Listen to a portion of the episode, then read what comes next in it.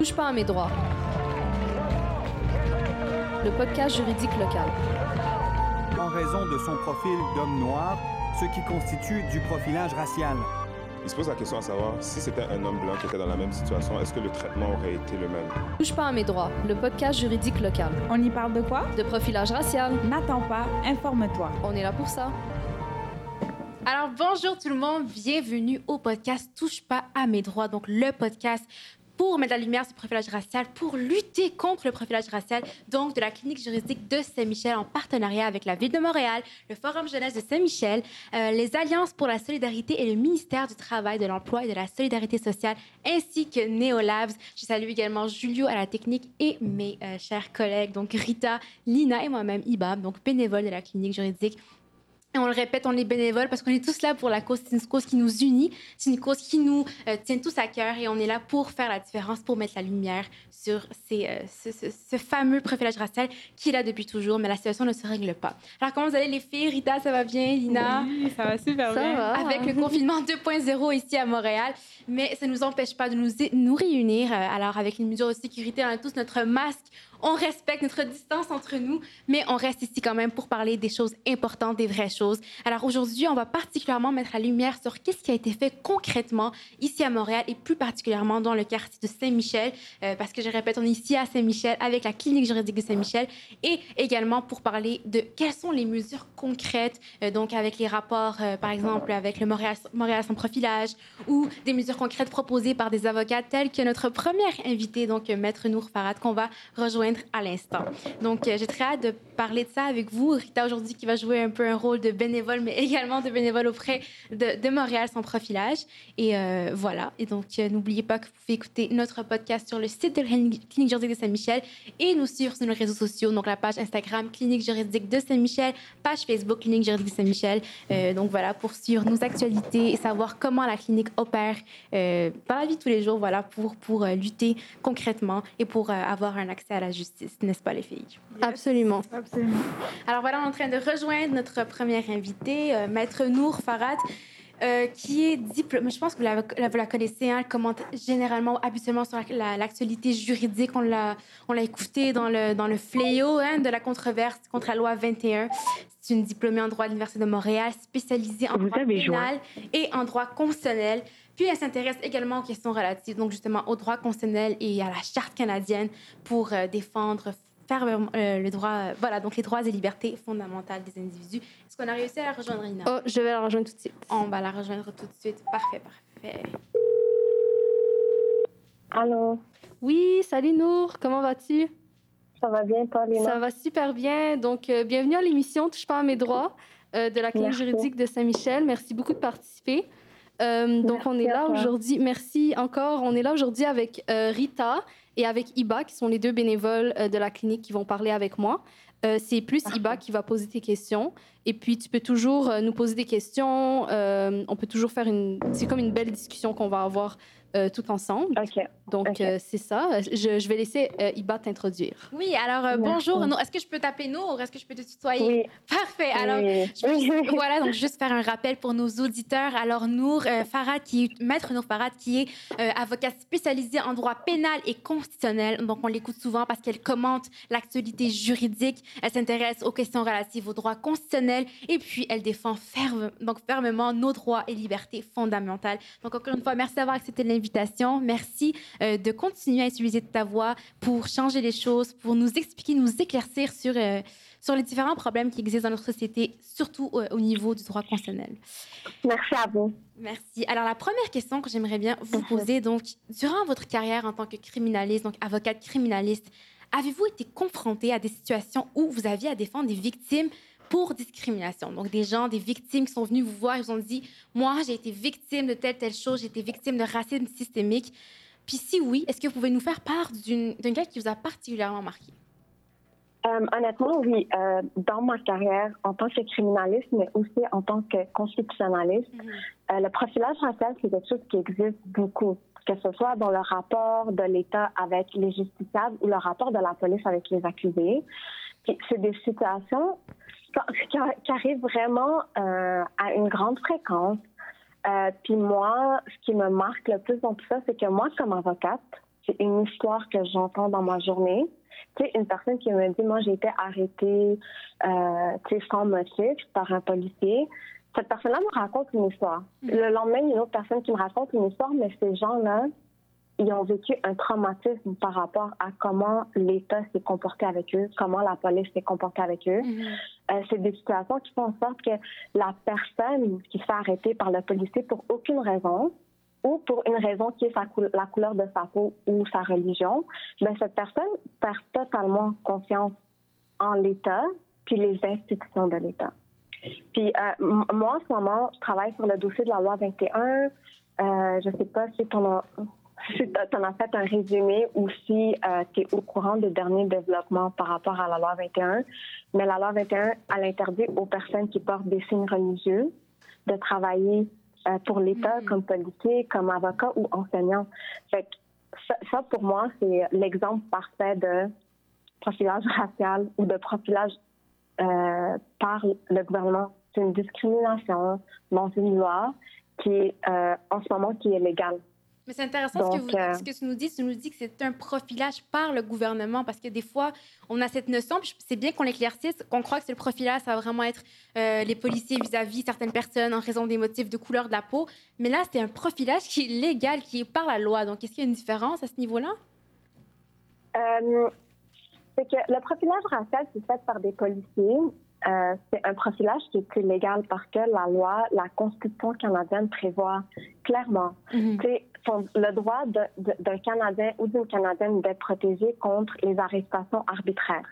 Fait que déjà là, le policier qui s'engage dans, ce genre de pratique-là, c'est une pratique qui est illégale. C'est une pratique qu'on peut contester en cours quand on est arrêté. Je peux aller en cours et dire, regardez, monsieur juge, euh, moi, je suis une accusée, mais qui a été arrêtée sur des faux fondements. Le policier n'avait aucun motif raisonnable de m'arrêter ou de me détenir. Puis c'est quelque chose qu'on peut défendre en cours. Qu'est-ce qui se passe avec euh, la loi 21? C'est que le, le gouvernement il a décidé d'adopter la clause dérogatoire, donc pour déroger à- aux droits et libertés fondamentales. Donc, qu'est-ce que le gouvernement dit? C'est, oui, il y a une violation des droits fondamentaux, mais euh, on l'assume. Tu sais, On a adopté cette loi-là, puis on assume la violation des droits qui sont atteints. Exactement. Donc, c'est ça la distinction. euh, D'accord. Et pour revenir justement à un témoignage qui vous a particulièrement marqué d'une victime euh, de discrimination? Ben, écoutez, euh, je vais pas rentrer dans, dans les histoires de témoignages parce que souvent, euh, il y, a- il y a des dossiers qui sont pas encore terminés, qui sont encore devant euh, la cour. Mais si je peux parler d'une anecdote qui m'a marqué par rapport au profilage racial, c'est que le profilage racial au Québec, au Canada, en Amérique du Nord, par les forces policières, par l'État, c'est quelque chose qui a fait l'objet de euh, données actuarielles. Puis tu sais, je sais que je, je- je sors complètement du sujet, mais c'est quelque chose. Les, les policiers font pas du euh, de la discrimination, ou du profilage racial comme ça. C'est baqué par des données, c'est baqué par des ordres du gouvernement qui demandent à des policiers d'aller euh, euh, de, de détenir des personnes dans certains coins de la ville que d'autres. Donc, c'est pas seulement une décision personnelle du policier de voir quelqu'un et dire ah j'aime pas sa tête, euh, je vais faire du profilage racial. C'est aussi quelque chose les forces policières, euh, les gouvernements, les différents ministères, comment qui prennent euh, les données qu'on a en ce moment par rapport aux personnes arrêtées et détenues, puis on décide que c'est quoi à Montréal-Nord, c'est un quartier qui est problématique. Au lieu d'aider les gens de Montréal-Nord à s'en sortir, ben, on va mettre encore plus de policiers à Montréal-Nord. On utilise les données euh, qu'il y a en ce moment dans les prisons, les données par rapport aux arrestations pour mettre encore plus de policiers dans certains, euh, dans certains arron- arrondissements au lieu de, de, de régler les problèmes directement. Et donc, c'est- comme un cercle vicieux, comme, comme tu as dit tout à l'heure. Tu as dit ils sortent avec un traumatisme et une perte de confiance envers l'État. Alors, en mettant plus de Exactement. policiers, ça revient un peu à un cercle vicieux parce qu'on ne règle pas le Exactement. problème. C'est exactement ça qui se passe, c'est que c'est un cercle vicieux. Tu sais, on met de plus en plus de policiers dans euh, ces quartiers-là où, euh, tu sais, les policiers qui ont des biais incon- inconscients, puis ils veulent pas le reconnaître, puis ils arrêtent ces gens-là, puis là, les gens, ils perdent confiance dans le système de justice, ils perdent confiance dans l'État, puis c'est là que ça commence le dérapage. C'est là que, comme citoyen qui perd confiance en l'État, Mhm. ben, on devient un citoyen que mais tu sais quoi, la loi, euh, pour moi, c'est une loi qui est injuste. Ou l'État, pour moi, c'est un État qui est injuste, puis c'est là que les dérapages commencent. Voilà. Et puisque tu as parlé de la loi 21, je pense intéressant de, de faire un petit lien. Euh, encore une fois, tu as été une porte-parole assez importante euh, concernant cette question de la loi 21 dans les médias, surtout dans le feu de l'action. Est-ce qu'il y a un lien concret, justement, entre le racisme systémique, c'est du racisme systémique, mais en quoi la loi 21 s'explique justement dans le système. On a fait un lien avec les policiers, avec les données de l'État, Ouais. mais la loi 21, en quoi concrètement, pourquoi est-ce que... Pourquoi? Voilà. C'est ça, regarde. La loi 21, c'est une loi Mhm. qui a adopté de manière euh, vraiment claire euh, des, des, dispositions qui portent atteinte à la liberté de religion puis au droit à l'égalité de, Mhm. de- de certaines minorités religieuses. Puis là, qu'est-ce qui se passe avec la loi 21, c'est à quel point cette atteinte-là est claire, que la volonté du gouvernement est claire de vouloir porter atteinte aux droits de ces minorités-là. Mhm. Il n'y a jamais eu un, il a jamais eu euh, un- une déclaration du gouvernement qui dit non, non, regardez, nous, c'est notre but, c'est pas ça. Non, le- le- ça a été clair depuis le début que le but, c'était d'empêcher certaines personnes de porter un signe religieux dans les fonctions euh, de l'État. Ça a été clair que oui, regardez, nous, notre but, c'est justement euh, de ne pas faire en sorte que la population en arrive aux extrêmes. Puis quand le premier, c'est le premier ministre qui avait dit ça, puis quand le premier ministre disait ça, il faisait référence à la majorité. Il veut pas que la majorité, il veut un peu concilier le racisme de la majorité, puis la laïcité, puis le résultat, c'est la loi 21. Donc, euh, pour moi, la loi Assez 21, clair, c'est oui. un exemple. Pardon, ça l'a coupé. Non, j'ai dit, j'ai dit, pardon, c'est assez, c'est assez clair dans le fond, et ça, et ça va me ramener à ma question qu'on va répondre plus tard, où tu, sais, tu, tu dis, tu dis, si c'est clairement ça que le gouvernement voulait pour faire un peu euh, plaisir à la majorité en quelque sorte. Par contre, il Mhm. ne le reconnaît pas en termes de racisme systémique. On, on va en parler plus tard, mais je pense que c'est un lien intéressant à faire. Et ça me ramène à- Ouais. à, ma, à ma deuxième question qui est, puisque vous vous intéressez justement grandement sur les questions constitutionnelles, euh, notamment en ce qui concerne la loi 21, Pensez-vous que d'un Mhm. point de vue constitutionnel, encore une fois, il y aurait un moyen d'éradiquer le problème du profilage racial? En somme, euh, voilà, donc qu'est-ce qui pourrait se faire d'un point de vue constitutionnel avec la charte afin de limiter le pouvoir? Voilà. D'un point de vue constitutionnel, moi, je pense qu'au Canada, on a la chance d'avoir une constitution qui est hors du commun. Mhm. On a la chance d'avoir des droits et des libertés qui sont protégés, puis protégés d'une manière qui est très euh, claire et très complète. Euh, puis honnêtement, euh, sais, pour moi, euh, je, je, je me spécialise en droit criminel, en droit constitutionnel, puis je vois à quel point on a la chance au Canada. Puis euh, moi, je trouve que la, seule manière de faire en sorte que le profilage racial, c'est que ça diminue ou que ça disparaisse, c'est la sensibilité.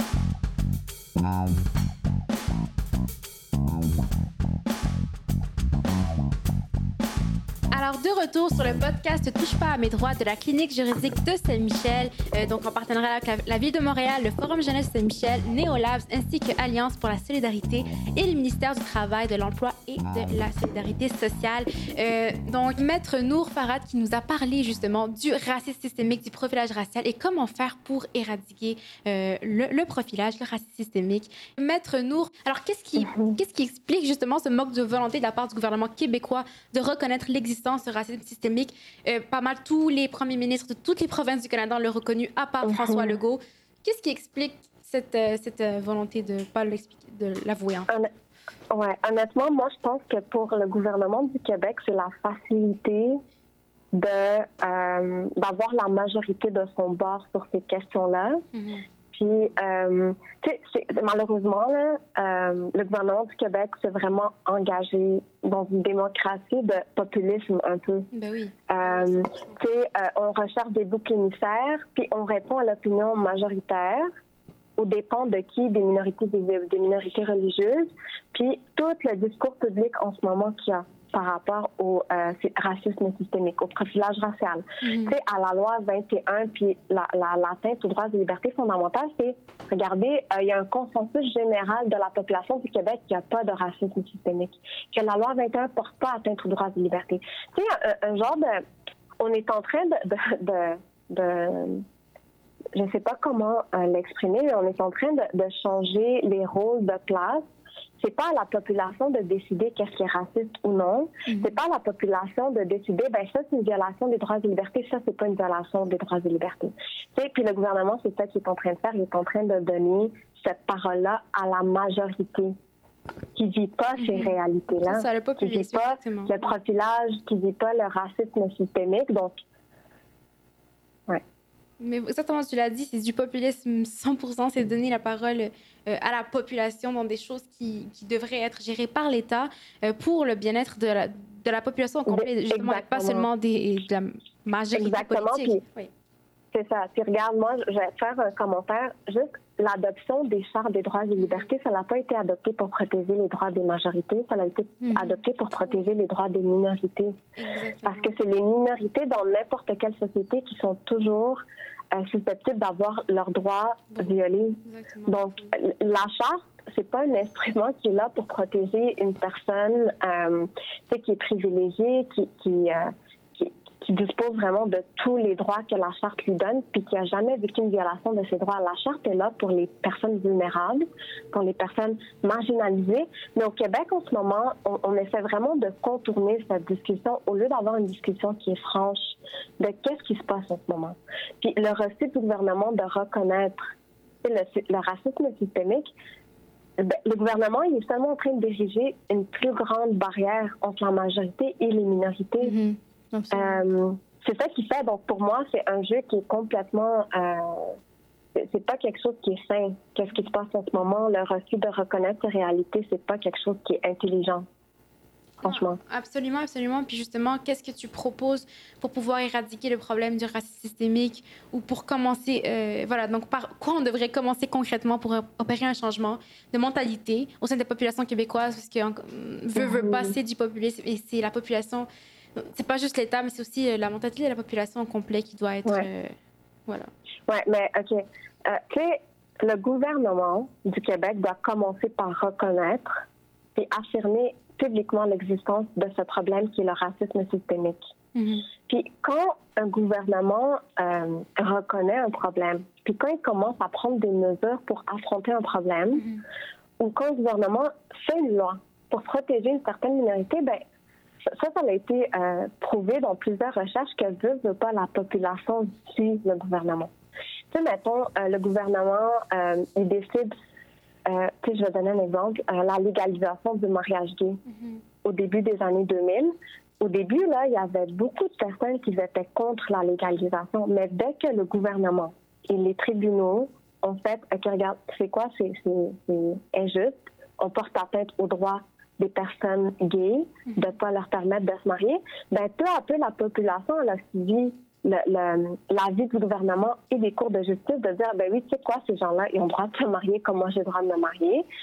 Puis c'est vraiment la population, quand elle voit que le gouvernement a une euh, perception positive d'une minorité, ben, la population suit.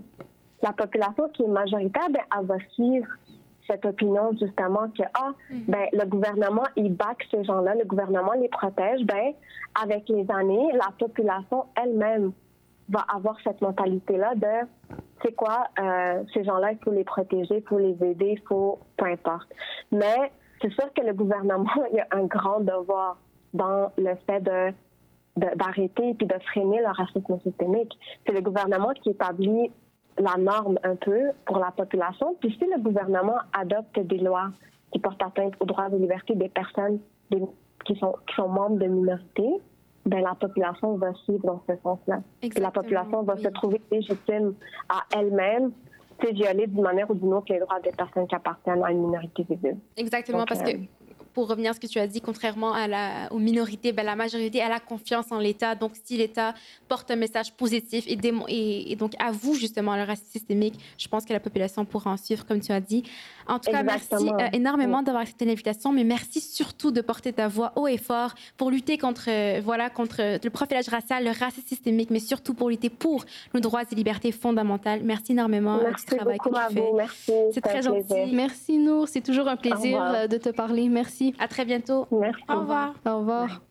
Alors, c'était Maître Nour Farad qui nous a parlé justement du racisme systémique, du profilage racial et comment faire pour éradiquer euh, le, profilage, le racisme systémique. Et euh, je pense qu'un de ces messages clés, c'est de continuer à sensibiliser. Et je pense que c'est ce qu'on fait aujourd'hui avec Touche pas à mes droits, c'est on sensibilise. Donc, j'invite tous les jeunes, tous les étudiants à continuer à porter leur voix de la manière qu'ils peuvent pour faire une différence. Et en parlant de faire une différence, ça va nous amener, euh, après la pause, aux questions pour Montréal sans profilage, qui a justement émis également un rapport, ainsi que notre deuxième invité Anne-Marie Levinston, donc docteur Anne-Marie Levinston et notre euh, chère bénévole Rita qui va vous parler de ça.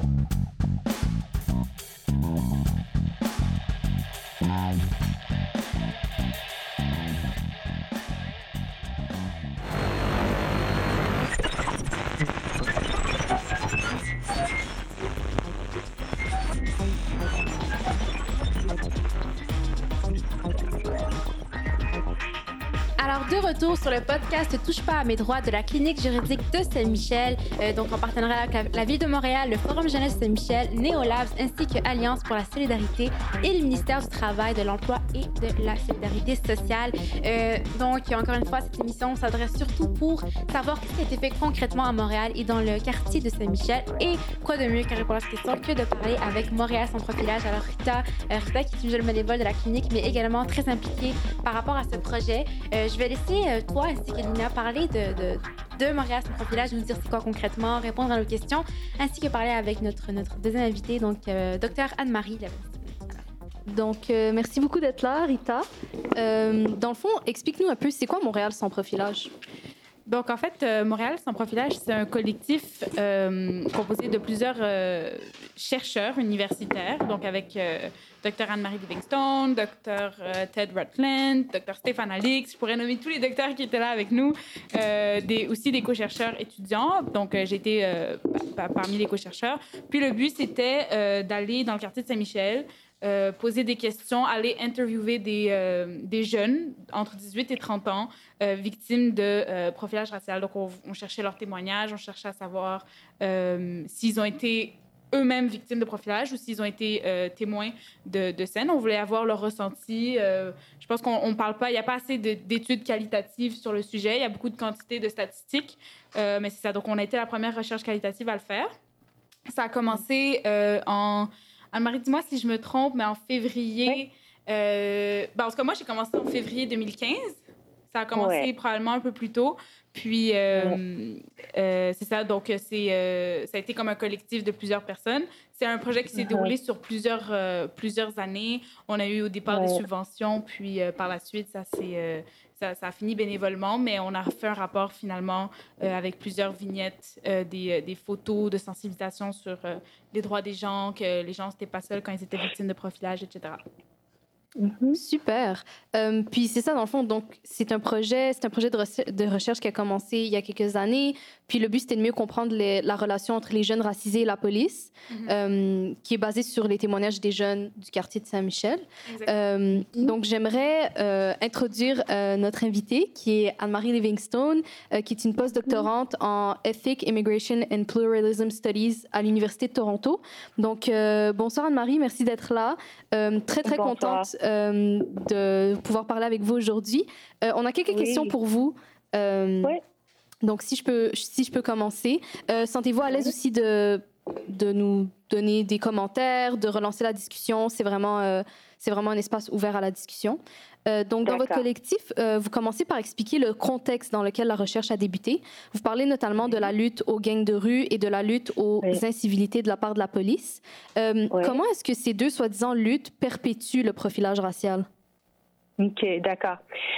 avant de, de commencer, j'aimerais vous remercier et aussi vous féliciter pour tout ce que vous faites sur avec ou euh, tu sais dans le cadre de la clinique. C'est vraiment impressionnant. Merci beaucoup. Euh, et euh, tu sais c'est une, une euh, comment je peux dire une des idées qui était au centre de, de Montréal sans profilage, c'est de donner la voix et le pouvoir aux jeunes racisés de s'exprimer, de prendre en charge les enjeux, euh, parce que trop souvent on, on, leur donne pas la place.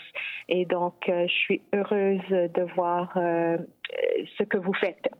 Merci beaucoup, c'est vraiment apprécié. Et donc, oui, et donc pour ce qui est de l'impact de ces deux politiques-là, donc on les a soulignés et c'est en partie pour mettre pour faire comprendre que le profilage racial n'est pas euh, uniquement ou même principalement le résultat d'actions individuelles de policiers, mais vraiment euh, euh, le résultat ou les conséquences de politiques qui même autorisent les policiers agir sur des comportements euh, mineurs, d'agir sur des stéréotypes raciaux, donc notamment le lien entre la couleur de la peau et la délinquance et les gangs. Mm-hmm.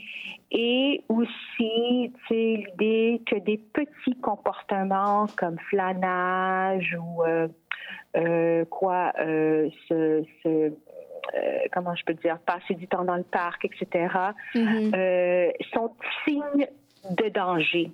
Hein? Mm-hmm. Euh, donc, ces deux politiques-là donnent un pouvoir trop aux policiers d'agir sur des, des, des, stéréotypes et des raisons, comment je peux dire, non fondées Hein, euh, pour intercepter des jeunes.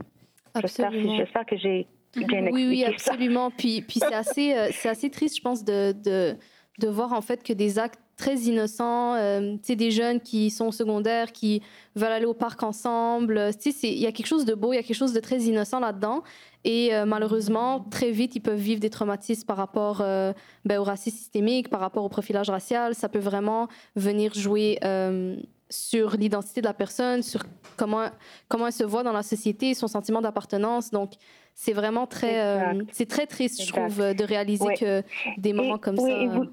exact. Et vous savez, euh, euh, on a, on va, on a écrit un article, Rita, Marie Medec, une autre membre de l'équipe et moi, où on élabore une explication des politiques de sécurité qui ont amplifier le profilage racial à Montréal. Et euh, donc, euh, il y a la campagne contre les gangs euh, et les incivilités. Et ça fait partie d'un mouvement plus large de ce que on appelle de maintien. En anglais, on dit proactive policing.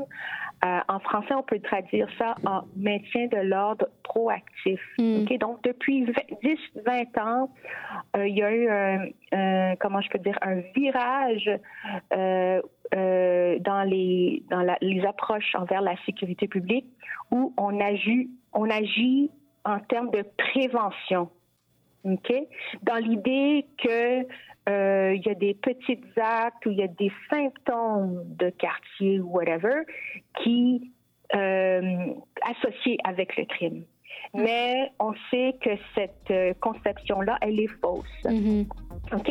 Comme on, souligne dans le rapport aussi que euh, on était on était vraiment euh, comment je peux dire choqué de, de trouver que euh, dans une année 2009 et ça c'était après quatre ans après que le gouvernement du Québec avait lancé le plan contre le gang euh, dans le quartier Saint-Michel le taux de délinquance était plus bas que la moyenne de la ville. Mm. C'est fou. OK? Ouais. Et j'ai entendu ça du chef de police en 2015. Lui aussi a dit dans une présentation que le taux de délinquance dans le quartier Saint-Michel est plus bas euh, euh, que, plus bas que la moyenne de la ville et, et, plus bas que son attendrait si on considère niveau de, disons, de détresse socio-économique, mm. etc. OK? Mm-hmm. Donc, c'est plus élevé que mm-hmm. selon ce que la SPVM nous dit. OK? Euh, et, mais malgré ça, le quartier de Saint-Michel avait un, avait taux, le, avait le, le, le, pourcentage de jeunes avec des dossiers judiciaires était parmi les plus élevés de la ville. Mhm. OK?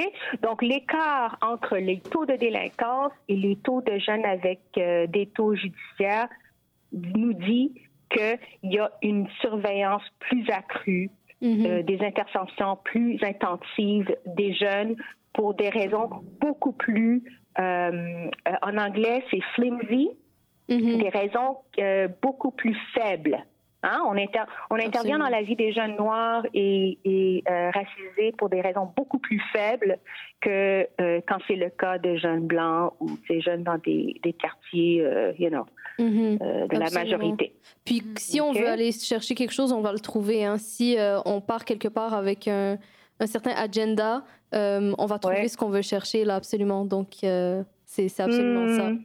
Euh, Ouais. Puis une grosse partie de votre recherche, elle s'est concentrée sur euh, l'identification des méthodes d'intervention de la police. Vous venez d'en parler.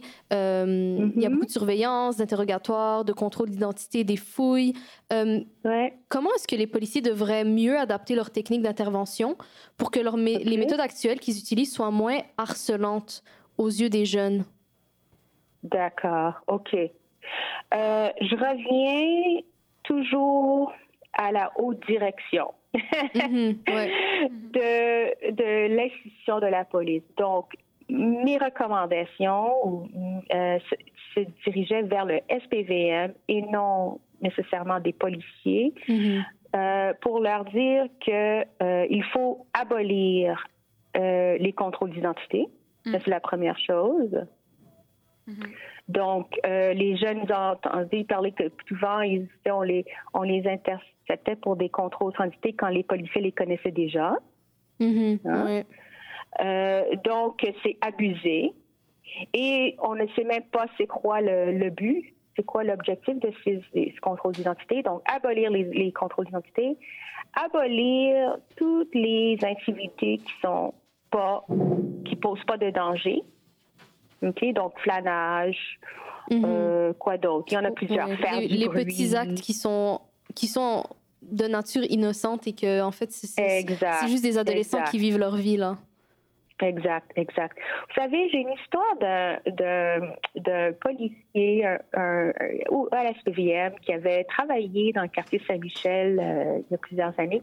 Il m'a dit, il m'a raconté qu'il détestait euh, les, poli- les, les euh, comment je veux dire, les directives sur les incivilités parce que ça forçait les policiers à agir dans la vie des jeunes quand c'était vraiment pas nécessaire et que tout ce que ça faisait, c'est de euh, renforcer les tensions Mhm, entre policiers et jeunes. mhm, Euh, donc, et je crois que les euh, que les administrations des quartiers, donc de de, de l'arrondissement, a le pouvoir lui-même d'ajuster euh, les règlements sur les incivilités. Donc, apparemment, c'est c'est adapté au quartier.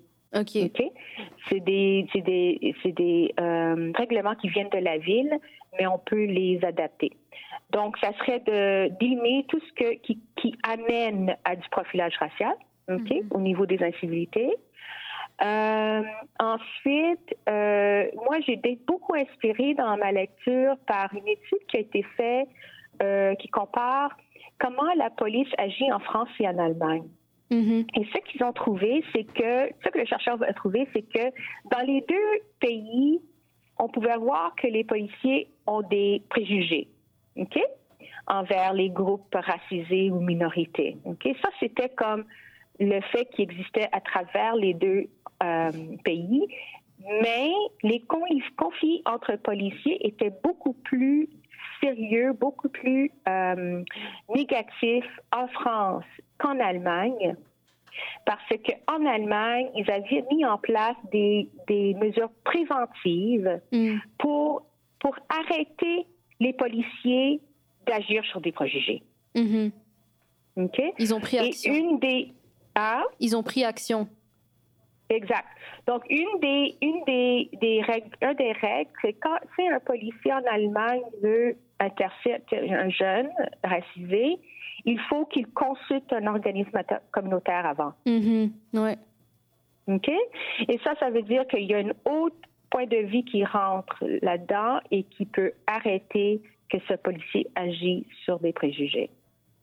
Quoi qu'en France, euh, la politique est d'agir comme au Québec, aux États-Unis et en, Angleterre, d'agir de façon, euh, comment je peux dire, euh, euh, proactive, mm-hmm. avant que des choses s'arrivent. Mm-hmm. Et tout ce que ça fait, c'est intensifier les conflits entre jeunes et policiers parce que la police euh, se trouve à faire des actions qui ne sont qui abuser leurs droits et jouer un, un, rôle trop intrusif dans la dans la vie des jeunes. Absolument. Euh, donc, j'ai trouvé cet exemple très instructif en termes de, il y a des choses que le SPVM pourrait faire pour comme arrêter le, profilage racial où ça pourrait arriver. OK? Mm-hmm. Euh, et ensuite, une recommandation qu'on fait dans le, le rapport, c'est que on coupe le nombre de policiers mm-hmm. et on met l'argent euh, dans des services communautaires.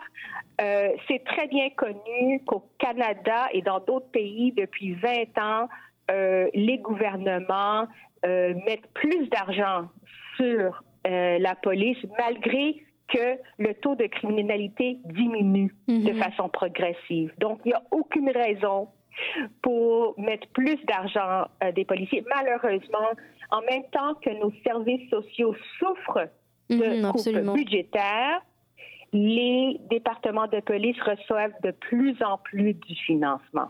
Mhm. Donc, c'est cette, relation inverse en termes de plus grand investissement dans la police et moins d'investissement en services sociaux doit être, euh, comment je peux dire, euh, euh, arrêté et qu'on retourne à, à, donner plus aux services sociaux et moins au euh, département de police. Absolument. Puis le vrai problème ne se cache pas nécessairement, comme vous dites, euh, c'est pas le haut taux de criminalité là, c'est peut-être juste que on a besoin de plus de services sociaux, plus de centres communautaires, euh, plus de gens qui sont équipés à comprendre les situations socio-économiques dans lesquelles vivent euh, mm-hmm. certaines personnes, beaucoup mm-hmm. plus que que juste de rajouter, OK, on va juste rajouter plus de police dans un certain quartier, puis ça ne va pas régler le problème. Et puis, euh, justement. ça peut amplifier, ça amplifie les problèmes. Absolument, absolument. puis, justement, ça amplifie les problèmes, comme vous le dites. Euh, euh, dans le fond, dans le rapport, il y, avait un jeune noir qui était en train de marcher avec son sac à dos, ça le dit. Et qu'on peut lire la phrase La police me stresse, même si je sais que je n'ai rien fait. Donc, tu sais, souvent, on oublie le, grand impact psychologique que le profilage a sur les jeunes. Ça peut causer du stress, des traumatismes, sentiments d'impuissance, de colère.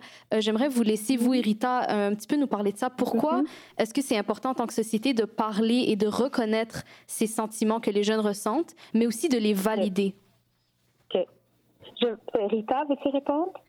Oui, d'accord. Euh, donc, en fait, que euh, ce qui est intéressant avec le rapport, c'est que, comme je vous ai dit au début, c'est c'est la première recherche qualitative qui a été faite sur le sujet à Saint-Michel. Donc, on s'est toujours on, a toujours cherché à savoir qu'est-ce qui se passe avec les chiffres, la surreprésentation, par exemple, des, euh, des personnes racisées dans le, dans le système carcéral ou euh, dans les interpellations non motivées, mais on s'est jamais intéressé à derrière la personne, qu'est-ce qui se mhm. passe, comment la personne peut vivre cette expérience, puis à quel point ça peut être un traumatisme pour, euh, pour, pour les jeunes qui le vivent. Donc, ça a été pour nous, euh, je pense, une grande révélation. Euh, tu me diras euh, si, pour toi ça a été différent, mais je pense qu'on ne s'attendait pas à voir de réactions aussi traumatisantes de la part de certains jeunes. Il y a vraiment des histoires là. honnêtement, qui, me donnent des frissons, des, des, des, personnes qui, qui, se sont pissées dessus par peur. vraiment, il y, a, y, a, toutes sortes d'histoires. Puis c'est vraiment important d'en parler parce que il y a l'enjeu du profilage racial en théorie. Donc, mm, euh, voilà ce que c'est, vous avez des droits, etc. Mais il ne faut pas oublier l'aspect mm-hmm. psychologique puis la répercussion que ça peut avoir sur la santé mentale, qui est, mm-hmm. qui est comme un bobo au pied. Là. La santé mentale, c'est aussi important. C'est une maladie, il faut en prendre soin, puis puis il faut, faut, faut, rendre ça de moins, de, de, moins en moins tabou d'en mm-hmm. parler. Puis euh, c'est sûr que nous, dans notre rapport, on a réalisé, je pense, euh, l'ampleur des répercussions. Puis je pense que c'est un aspect que pas beaucoup de chercheurs avait, avait considéré, mais je pense que ça a été euh, un, de nos, un des résultats les plus flagrants. Mm-hmm. Absolument. Alors, est-ce que tu voulais rajouter quelque chose?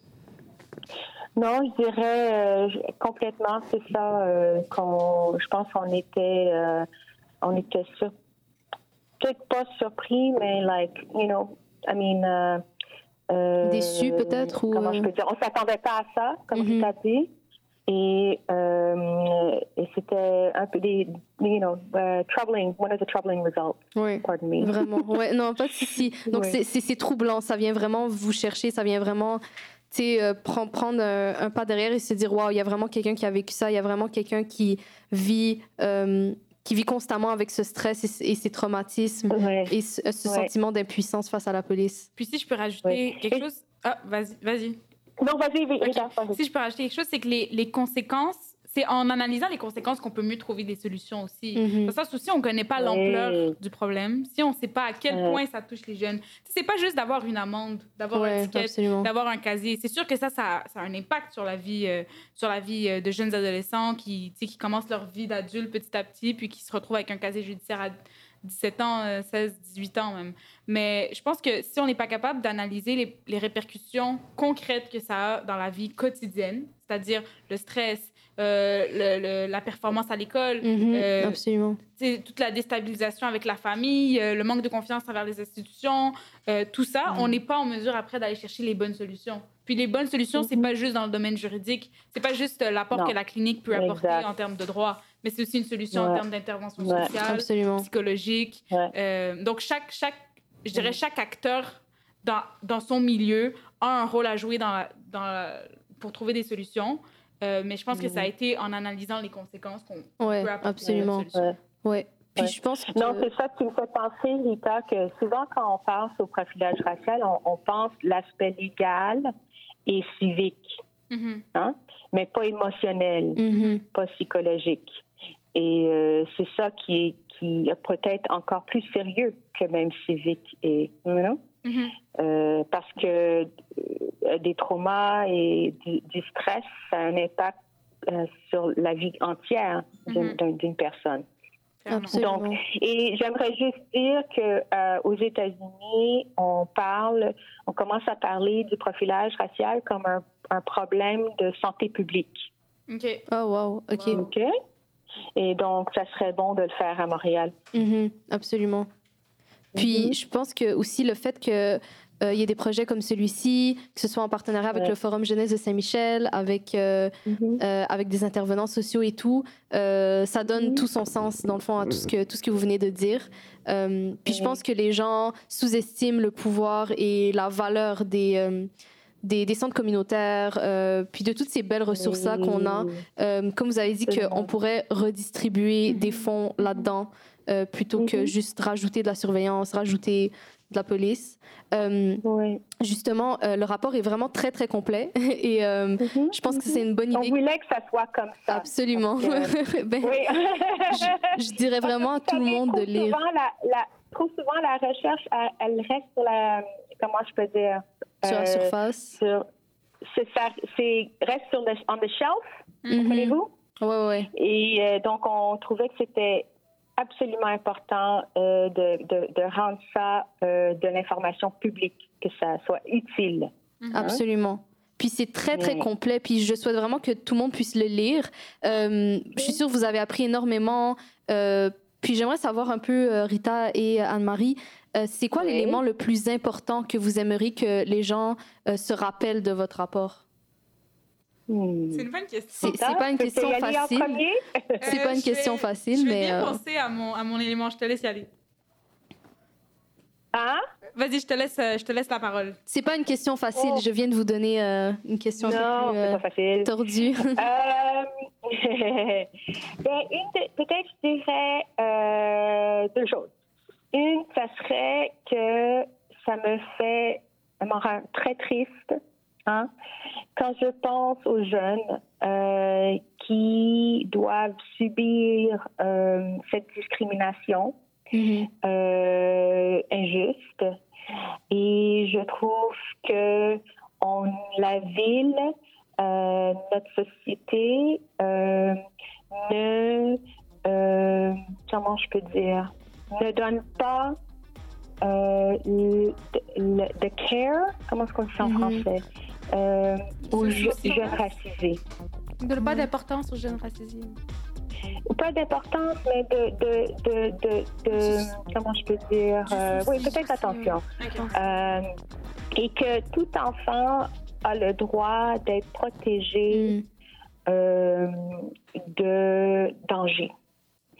Et malheureusement, on voit que la police, elle, euh, on la laisse euh, agir de façon euh, très, très désastreuse, très négative, négative dans la vie des jeunes racisés à Montréal. Mhm. Et on devrait mettre la priorité sur la santé, le bien-être et le, le- le droit de ces jeunes Mhm. à, à participer pleinement à la société.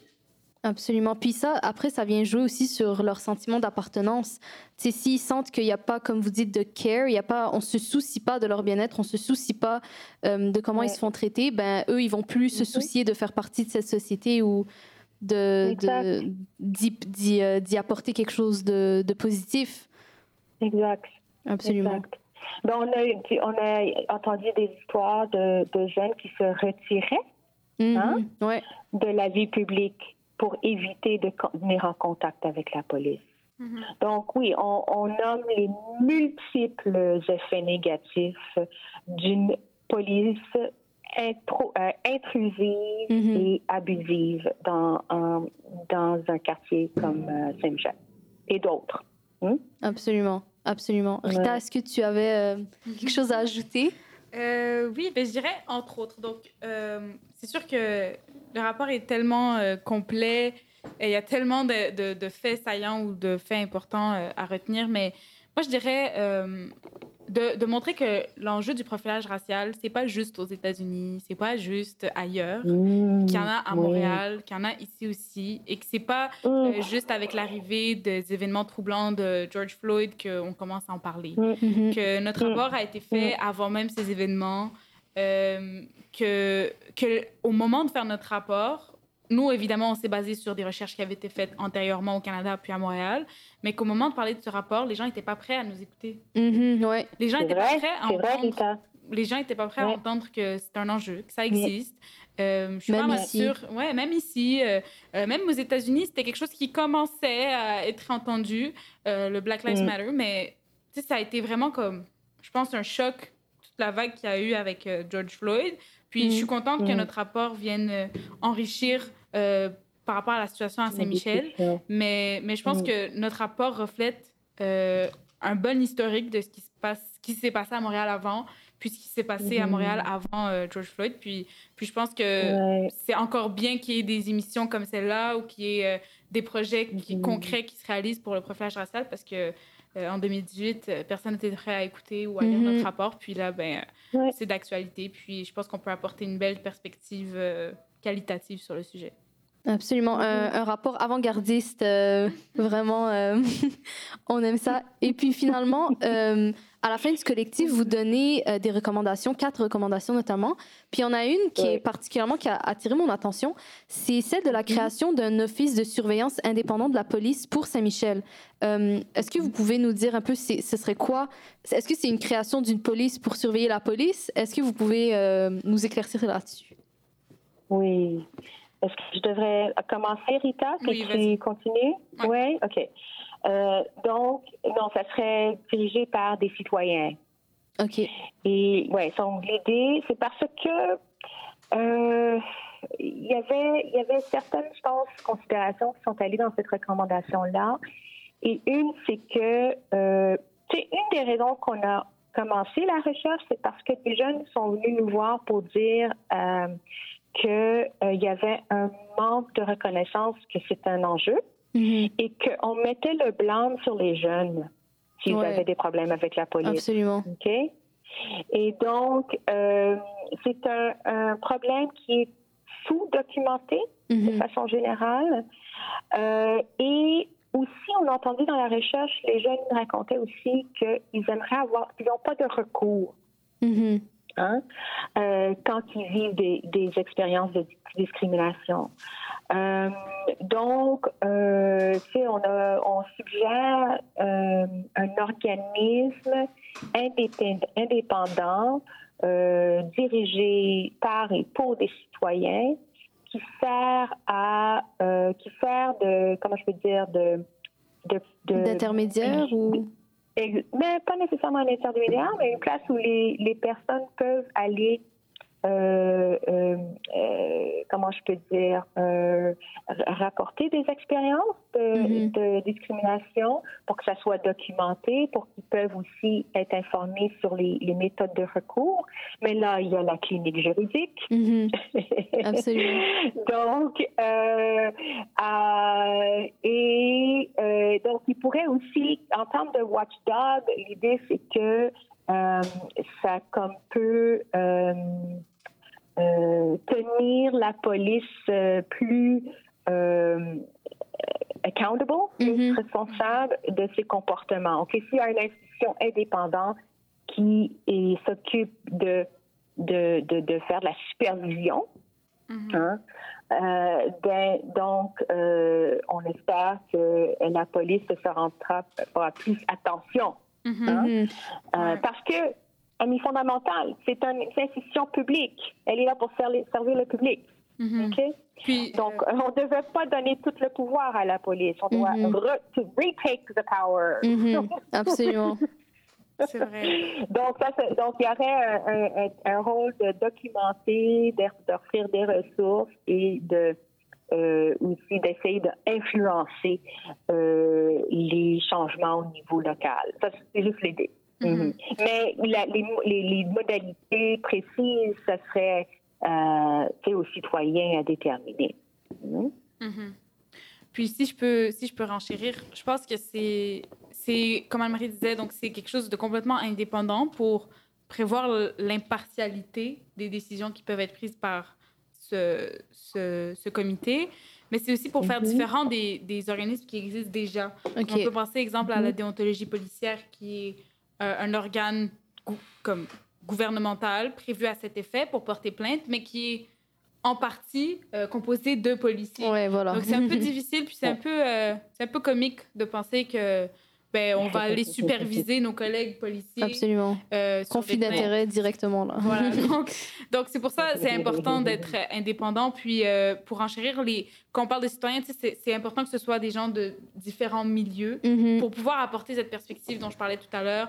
Un peu comme ce qu'il y a présentement dans les tables de concertation. Il y a le Forum jeunesse de Saint-Michel qui est sur une de ces tables de concertation. Ils peuvent apporter leur point de vue, le point de vue jeunesse, parce que les jeunes ont une voix.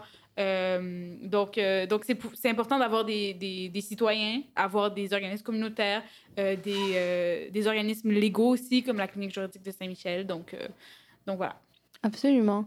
ben, C'était tout pour les questions que j'avais pour vous. Je vous remercie énormément pour votre temps, pour vos belles réponses, nous avoir illuminé un peu sur ce sujet et surtout pour le travail que vous faites. Euh, et ce beau rapport qui est très complet et vraiment, je, je, dirais à toute personne de le lire, de prendre le temps d'aller feuilleter ça. C'est un rapport euh, qui est magnifique. C'est notre belle Rita qui, qui est là aussi et qui en fait partie. Donc, euh, j'aimerais vraiment vous remercier. Donc, avec plaisir. Et puis, c'est au plaisir. vraiment, merci beaucoup pour, pour tout. Merci à toi, Lina. Merci, Anne-Marie. Oui, avec plaisir. Merci. Et je vous souhaite tout plein de succès avec votre clinique. Merci. Bonne soirée. Au revoir. Bye bye. Alors voilà, donc c'est notre entrevue avec Dr Anne-Marie Livingston ainsi que Rita, notre bénévole de la clinique juridique de Saint-Michel, qui a également participé au fameux rapport de Montréal sans profilage. Encore une fois, je reprends les mots de Lina qui dit d'aller feuilleter le rapport qui est super intéressant et qui, je pense, euh, voilà, donc met une lumière claire sur les pistes de réflexion ainsi que les pistes de solutions euh, pour éradiquer le profilage racial au Québec. Et je pense que ça nous amène justement euh, à, à, notre petit segment pistes de réflexion. Dans ce segment, je vais vous parler euh, avec Lina euh, des, cinq recommandations qui ont été faites par le rapport qui se nomme Les interpellations policières à la lumière des identités racisées des personnes interpellées qui propose encore une fois cinq recommandations qui seraient efficaces. Donc euh, ici, je voudrais juste spécifier qu'on parle notamment de la SPVM de Montréal. Donc, ça dit que la SPM devrait d'abord se doter d'une politique pardon, en matière euh, d'interpellation. Pourquoi? Parce que euh, la plupart des provinces au Canada ont cette politique, donc ils, ils déterminent c'est quoi une euh, interpellation, ils définissent c'est quoi. Par contre, c'est pas le cas ici au Québec. donc, en ayant une politique en matière d'interpellation, ça ferait en sorte qu'on va limiter les interpellations non nécessaires. Ensuite, euh, le rapport propose que la SPVM devrait produire et rendre public un rapport annuel présentant l'évolution des indicateurs en matière du profilage racial. Puis tu sais, Lina, je ne sais pas si tu peux euh, être d'accord avec moi, mais en ayant un rapport annuel, ça va permettre un peu de mettre une pression sur les policiers d'agir conformément parce qu'ils savent qu'en bout de ligne, à chaque année, il y aura un rapport qui va déterminer leur comportement vis-à-vis des citoyens euh, en matière de profilage racial. Est-ce que tu veux faire le troisième point? Oui, absolument. Puis en fait, le deuxième point, ça, ça, c'est un peu des, des comptes à rendre un petit peu si on veut à chaque année voir euh, est-ce que ça s'améliore, est-ce qu'il y a des changements, euh, est-ce que les populations ciblées sont maintenant euh, est-ce que maintenant c'est réglé ou est-ce qu'il y a encore des problèmes? Est-ce qu'il y a autre chose qu'on devrait faire? Exactement. ça concrétise aussi ça la concrétise, chose. Les gens absolument. vont commencer à croire à ça hein, parce qu'il y a encore des gens qui ne... Qui nient l'existence du profilage et du racisme systémique. puis aussi, il y avait une autre recommandation, c'est que la SPM devrait développer des modalités complémentaires de suivi euh, en matière de profilage racial. Donc, vraiment comme de faire un suivi là-dessus. Euh, aussi d'intégrer la question du profilage racial à l'ensemble de leurs plans, leurs programmes et leurs pratiques. Je pense que si on veut euh, éradiquer toute forme de discrimination, ça peut pas seulement être le groupe visé par cette discrimination qui doit le faire, ça doit être tout le monde, puis ça doit être un travail d'équipe, puis ça doit s'appliquer sur tous les plans, tous les programmes et toutes les pratiques. Absolument. Puis, euh, la SPVM devrait continuer ses efforts d'intégration de la question profilage racial, euh, profilage systémique aussi, à la formation policière et donner une place euh, importante aux enjeux qui touchent la population autochtone aussi. Absolument. alors là, c'est un truc qui revient à chaque fois, mais on dirait qu'on ne comprend pas en tant que société. C'est que les policiers devraient avoir une formation, comme on peut former même des juges. C'est une, question qui vient sur la question de d'abus sexuels, ben, c'est la même mhm. chose ici. On doit former les policiers pour qu'ils comprennent mieux c'est quoi le privilège racial et que les biais un peu, euh, donc les biais qui peuvent porter sur certaines communautés puissent, puissent disparaître. Et je pense que ça reprend également... Euh, quelques éléments du, du, rapport de Montréal son profilage, ainsi que des éléments qui ont été dits par nos invités aujourd'hui, dont Maître Nour euh, Farhad, qui nous, en, qui nous en parlait, dans le fond.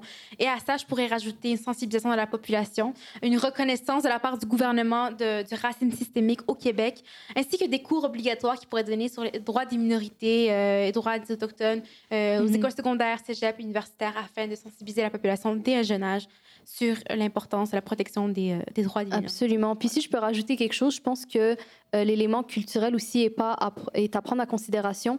Donc, euh, tu sais, mettre de l'avant des films, des livres, euh, des produits culturels qui proviennent de communautés racisées, de communautés marginalisées, pour voir un peu, c'est quoi un peu être dans cette, faire partie de cette minorité, c'est quoi un peu ce qu'ils vivent, c'est quoi leur réalité. Et je pense que on a énormément de pouvoir euh, à travers les films, à travers les livres, la culture. Euh, euh, ça mènerait à beaucoup vraiment de juste avoir de voir, de voir différentes histoires, différents visages, différentes réalités, euh, je pense que ça, ça aiderait énormément à sensibiliser la population. Oui, 100%. Et, ça, et ce, dès un jeune âge. Surtout, tu sais, on l'a vu récemment dans les galas artistes du Québec, euh, il y avait, c'était pas mal blanc au complet. Ouais, voilà. Pense que, la culture et jouer un rôle important parce que en bout de ligne, c'est quoi qui reste, c'est quoi qui perpétue dans le temps, c'est la lecture, les films, les films qui nous touchent, ce qu'on regarde à la télévision. Absolument. C'est une manière très, très concrète de parler. Euh, et la, et la, population québécoise, elle est diversifiée. C'est ça aussi. Ça. On, tente, on, tente un peu de l'oublier, mais c'est faux. Montréal est cosmopolite. Montréal est euh, très, très diversifié comme, comme ville. Euh, d'autres régions du Québec le sont aussi. Donc, euh, tu sais, prendre, prendre en considération que Montréal, il n'y a pas un Montréal. Montréal n'est pas un bloc monolithique. Montréal, c'est plusieurs visages, plusieurs réalités, plusieurs cultures. Voilà. Donc, je pense que c'est ce qui conclut notre émission aujourd'hui. Merci encore une fois à nos partenaires, la Ville de Montréal, le Forum Jeunesse de Saint-Michel, Néolabs, qui nous fait nos excellents euh, petits segments et notre, notre, publicité, ainsi qu'Alliance pour la solidarité et le, euh, et le, ministère du Travail, de l'Emploi et de la Solidarité sociale, ainsi qu'à nos bénévoles, donc Rita, Lina qui est avec nous. Merci à toi, Iba, déjà. et ainsi que Julio à la technique aujourd'hui et Momo qu'on n'oublie jamais. Alors, merci beaucoup à tout le monde et on se retrouve pour le prochain podcast Touche pas à, nous, à mes droits. Présenté par la Clinique juridique de Saint-Michel. En collaboration avec le Forum jeunesse de Saint-Michel, Neolabs, la ville de Montréal. Et en partenariat avec les Alliances pour la solidarité et le ministère du Travail, de l'Emploi et de la Solidarité sociale.